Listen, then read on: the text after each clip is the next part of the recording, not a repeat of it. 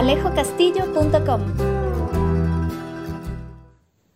Quienes vivimos de la comunicación, de la publicidad o del diseño gráfico, estamos atravesando por una época complicada a causa de la pandemia. Eh, no solamente nuestros trabajos, sino todos los trabajos están pasando por una fuerte recesión. A nivel mundial existe una crisis sanitaria, una crisis eh, económica y una crisis social. Y obviamente, pues eso tiene que repercutir sí o sí en las actividades que nosotros desarrollamos. Esto incluso puede afectar un poco más a los países latinoamericanos, ya que a, esto, a estas crisis o a estas emergencias tenemos que sumar la terrible corrupción que existe por acá. Eh, y claro, dentro un poco de este contexto, eh, es común que las empresas comiencen a invertir menos en publicidad, comiencen a invertir menos en comunicación porque tiene sentido. Simplemente es normal que si un empresario debe pagar eh, nómina, debe pagar impuestos y debe pagar una serie de cosas más, pues eh, destine los pocos recursos que tiene para afrontar lo urgente, dejando de lado lo importante, como es el caso de la comunicación o la, o la publicidad. Es bastante normal. Eh, sin embargo, ¿cuál es el problema?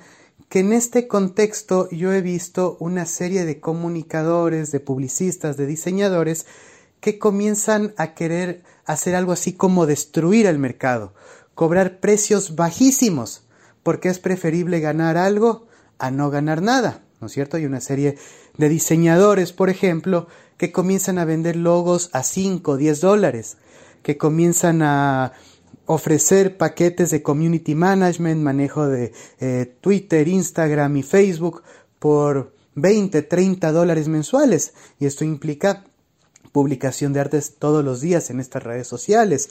O, por ejemplo, eh, empresas que comienzan a desarrollar páginas web a 50, 60 dólares. Em, es entendible, es preferible ganar algo a no ganar nada, pero es terrible es terrible para el mercado y no nos estamos haciendo ningún bien. Lo único que estamos haciendo es tapar un hueco para abrir muchísimos más. ¿Cuántos logos nosotros tenemos que hacer para poder vivir de esto cobrando 5 dólares por cada uno?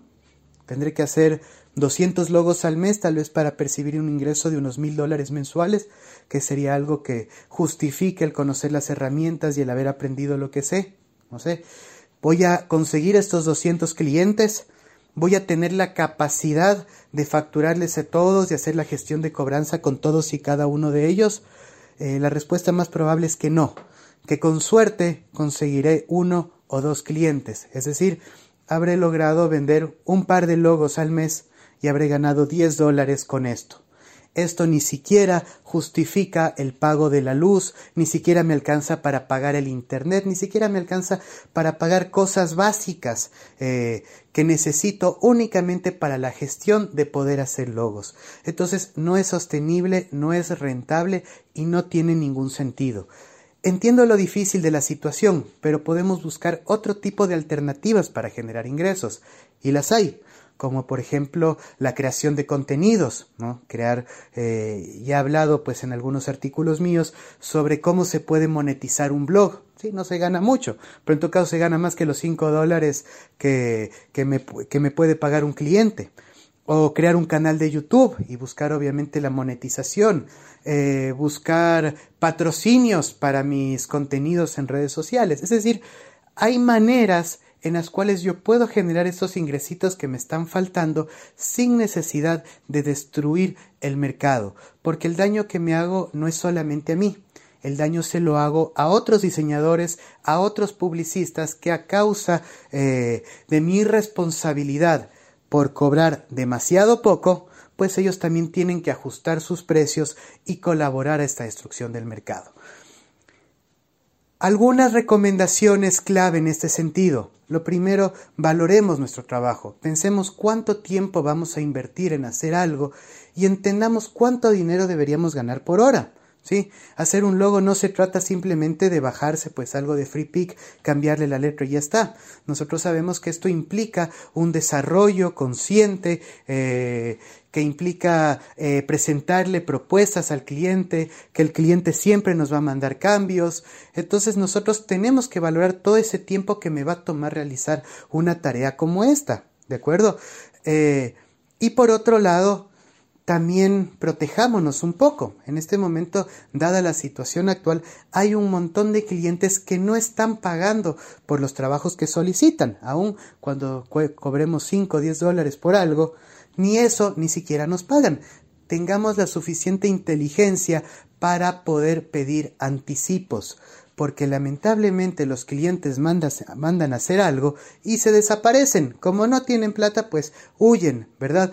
Eh, y a veces, no sé, por conservar al cliente, por el cariño que se le tiene o por, o por apoyarlo, eh, aceptamos hacer un trabajo sin ningún tipo de anticipo y a la final habremos invertido nuestro tiempo, habremos invertido nuestro esfuerzo y nuestro cliente desapareció.